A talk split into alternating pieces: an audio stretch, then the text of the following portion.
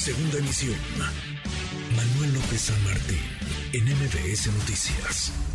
El tema de la ley Alito. Nosotros respetamos a Alito, pero no tiene que ver porque es otra iniciativa distinta.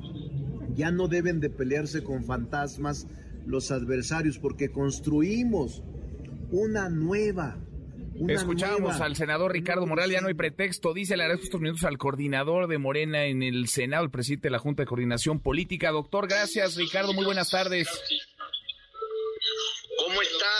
Me da gusto. Espérame, espérame, Manuel. Sí, sí, sí, sé que estás en el ácido justo ahora, pues está ni más ni menos la sesión en el Pleno del Senado de la República y se nos fue. A ver, vamos a tratar de recontactar a Ricardo Monreal. De por sí es muy mala la señal en el Senado de la República y en el Pleno peor. Vamos a tratar de recontactarlo para que nos diga nada más qué números trae, qué cuentas trae Ricardo Monreal. ¿Les va a alcanzar a Morena y sus aliados para sacar esto adelante con las modificaciones que asegura ya se realizaron al dictamen que se había detenido, que se había mandado primero a la Cámara de Diputados, luego se detuvo y finalmente se avaló en las comisiones de estudios legislativos y de puntos constitucionales. A ver, retomamos la, comunicación. Eh, Ricardo, senador, gracias. Buenas tardes, ¿cómo estás?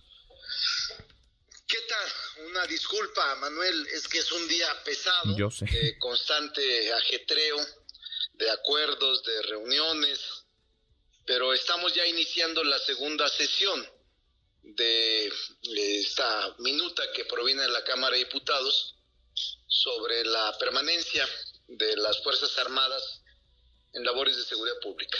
Eh, te escuchábamos, eh, doctor, te escuchábamos decir, pues ya no hay pretexto, le estamos dando prácticamente todo lo que han planteado, todo lo que les inquietaba la oposición, no hay pretexto para que acompañen este dictamen. ¿Es así que se incorporó? ¿Qué hay de distinto en este dictamen que hoy se va a votar? Bueno, mira, hay muchas cosas.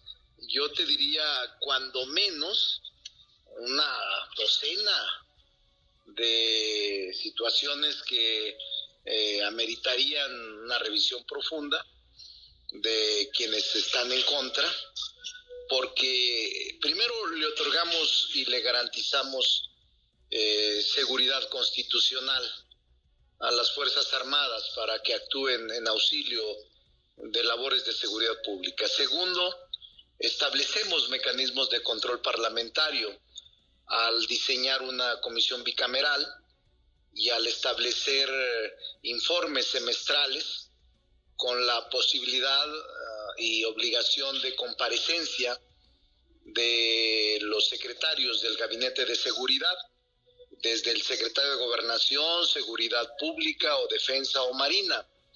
Y también se establece la obligación de constituir un fondo de recursos para policías estatales y municipales, su adiestramiento, su capacitación, su este, propio equipamiento.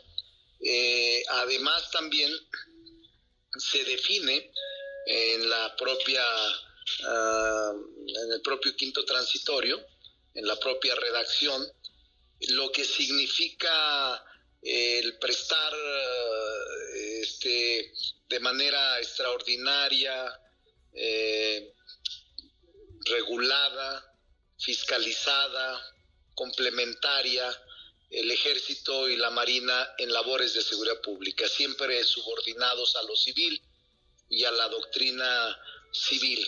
Entonces, todo eso se estableció en, no solo en el dictamen de ayer, sino en un adendum que incluso el fondo se deberá constituir en el 2023, en un principio estaba el 2024, ya recorrimos un año para que el año próximo pueda ser constituido este fondo.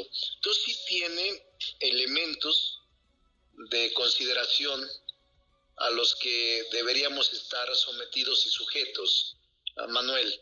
Pero bueno, yo entiendo que hay razones políticas, estrategias electorales que quizás no permitan avanzar en ese sentido. Nos decía hace unos minutos en estos micrófonos Julen Rementería, el coordinador del PAN el Senado, que pues realmente todo lo que se está incorporando ya está escrito en la ley, ya está escrito en la Constitución. Nos decía que el PAN va a votar en, en contra. ¿Qué números, qué números traes? ¿Cómo va tu diálogo con los coordinadores de otros grupos parlamentarios, senador? No podría adelantar, porque pues eso dependerá del acto mismo de la votación.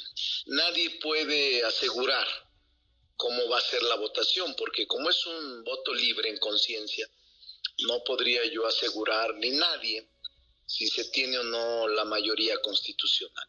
Vamos a esperar. Yo espero que en unos, que será cinco o seis horas de debate, podamos estar votando. Pero vamos a esperar.